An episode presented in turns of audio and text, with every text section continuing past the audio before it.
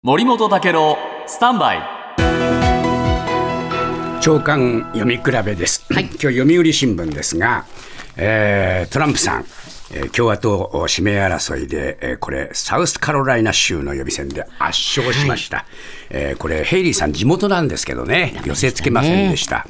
で、えー壇上に立ったあートランプさんはですね後ろに居並ぶ地元政治家たちを紹介して大きな要因は後ろに立ってる人たちだと持ち上げたっていうんですね。でこの後ろに立ってる人たちみんなねヘイリーさんがあーその知事の頃にはヘイリーさん支えてた人だけど、みんな寝返っちゃったって言うんですね。でなぜか、ヘイリーはエスタブリッシュメントになった。つまり既存の支配層になっちゃったという見方があるんだそうです。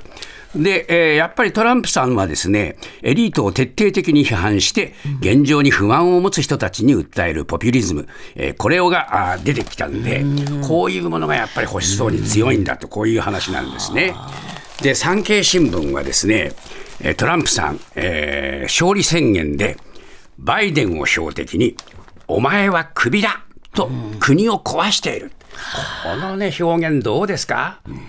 え現職の大統領にね、お前はクビだってね。で、これやっぱりね、地元でもですね、えー州の予備選に投票した6割がキリスト教右派だったっていうんですが、そこの団体の創始者の一人もですね、相手を罵倒するトランプの物言いにはですね、並行するんだけれども、やると言ったら、やって結果を出す実行力を信頼したい。こういうふうに言ってるっていうんですよ。で、一方のおこのヘイリーさんは、まあ、これでも撤退しないと言ってるのは、もし、えーこのお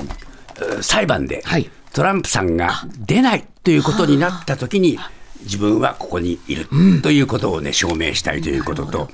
次の大統領選を狙ってるんじゃないの？という話もあってですね、なかなか撤退はしないようですよ。